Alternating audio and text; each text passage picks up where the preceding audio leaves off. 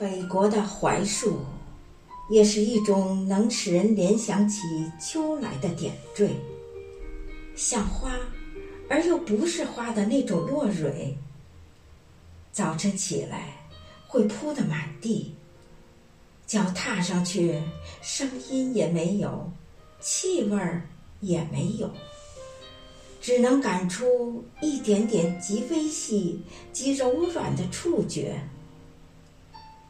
古人所说的“梧桐一叶，而天下知秋”的遥想，大约也就在这些深沉的地方。秋蝉衰弱的叫声，更是北国的特产。因为北平处处全长着树，屋子又低，所以无论在什么地方，都听得见他们的啼唱。在南方，是非要上郊外或山上去才听得到的。这秋蝉的嘶叫，在北平可是和蟋蟀、耗子一样，简直像是家家户户都养在家里的家宠。还有秋雨嘞，北方的秋雨，也似乎比南方下的奇。下的有味儿，下的更像样。在灰沉沉的天底下，忽而来阵凉风，便稀里嗦啰的下起雨来了。一层雨过，云渐渐的卷向了西去，天又晴了，太阳又露出脸儿来了。北方的果树到秋来也是一种奇景。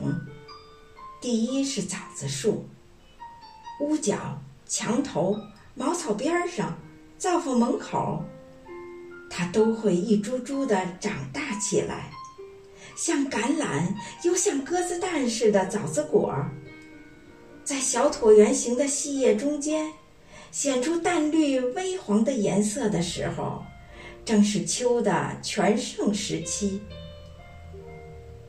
等枣树叶落，枣子红完，西北风就要起来了。只有这枣子、柿子、葡萄，成熟到八九分的七八月份之交，是北国的清秋的佳日，是一年之中最好的黄金时节。南国之秋，当然是也有它的特异的地方的，比如聂次桥的明月、钱塘江的秋潮、普陀山和凉雾、荔枝湾的残荷等等。可是色彩不浓，回味不永，比起北国的秋来。正像是黄酒置于白干，稀饭置于馍馍，鲈鱼置于大蟹，黄泉置于骆驼。秋天，这北国的秋天，若留得住的话，我愿把寿命的三分之二折去。